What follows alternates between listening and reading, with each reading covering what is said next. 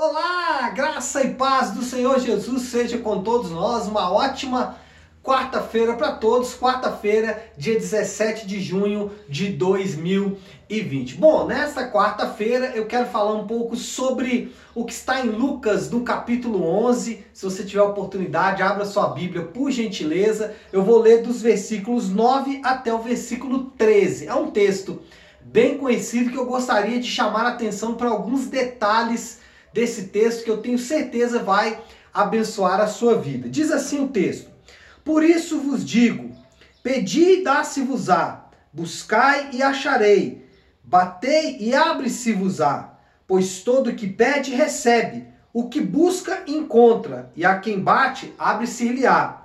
Qual dentre vós é o pai que, se o filho lhe pedir pão, lhe dará uma pedra? Ou, se pedir um peixe, lhe dará em lugar de peixe uma cobra. Ou, se lhe pedir um ovo, lhe dará um escorpião.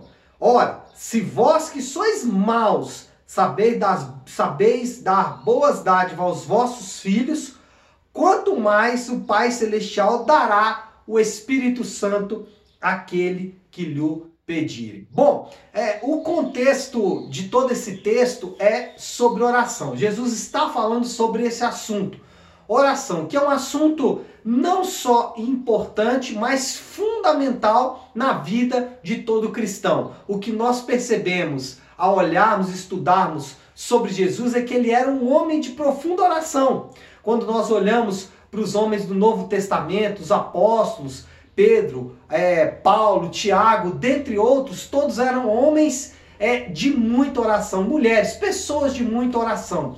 Então, a oração ela é fundamental, essencial para o crescimento espiritual de todo o cristão. E nesse texto, em especial, o capítulo 11 aí de Lucas, Jesus vai dar várias lições sobre oração. Por exemplo, nesse capítulo 11 é que está a famosa oração do Pai Nosso, né? Dentre outros textos importantes sobre oração, está esse que nós acabamos de ler agora. O que nós percebemos nesse texto é que Jesus está falando de algumas características muito importantes da oração que eu queria realmente que você prestasse atenção nesta manhã.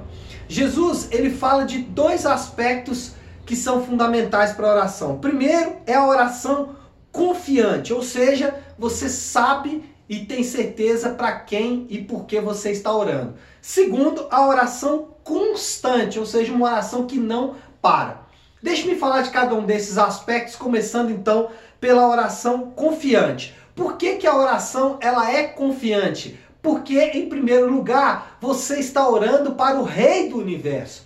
Você está em uma audiência com a pessoa mais importante de todo o universo, não só do mundo. Ele é o Criador, mas não só o Criador. Ele é o sustentador, mas não só o sustentador, é aquele que dirige todo o universo. Cada detalhe do universo microscópico e macroscópico está na mão desse para quem você está dirigindo a sua oração. Então a oração é confiante porque você está em uma audiência com o Rei do Universo. Segundo, a oração é confiante porque esse Rei do Universo a quem você está se dirigindo está te ouvindo.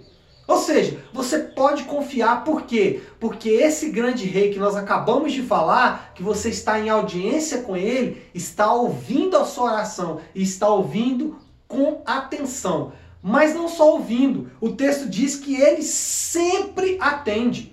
Uai, pastor, ele sempre atende a oração? Sim, nem sempre atende da forma como nós esperamos, nem sempre atende da forma como nós queremos até porque nossa capacidade de enxergar o todo é mínima, aliás, quase zero. Já a capacidade de Deus de enxergar o todo, não só o todo deste momento, mas o todo da história, é único, é exclusivo. Deus, ele é onipresente, onisciente e onipotente. Ou seja, ele tem todo o poder, ele conhece todas as coisas e ele sabe o que é o melhor, seus maiores propósitos para todas estas coisas. Enfim, o que você precisa entender é que ele sempre atende. Ele fala isso no versículo 13, que ele é, é, quanto mais o Pai Celestial dará o Espírito Santo àqueles que pedem. Então, você pode saber primeiro que você está falando com o Rei do Universo. Segundo, ele está te ouvindo. Terceiro, ele sempre te atende, mesmo que não seja da forma como você quer.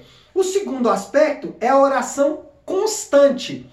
Jesus ele fala de alguém que persiste na oração. Jesus fala de alguém que é persistente, constante, que não para, que é insistente, que é perseverante, que é paciente na oração. Quando falamos de oração constante, nós estamos falando que é oração para tudo.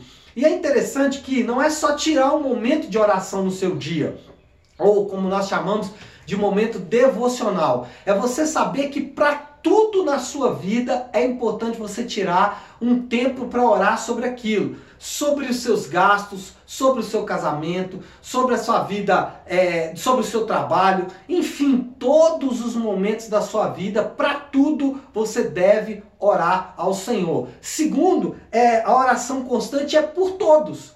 Então, ore pelos seus filhos, mas ore pelos seus pais. Ore pelo seu marido, ore pela sua esposa, mas ore pelo seu patrão, ore pelo seu funcionário também. Ore pelo seu pastor, mas ore pelos seus liderados. Ore por alguém que você está evangelizando e ore por alguém que já te evangelizou. Ou seja, ore por tudo, mas também ore por todos.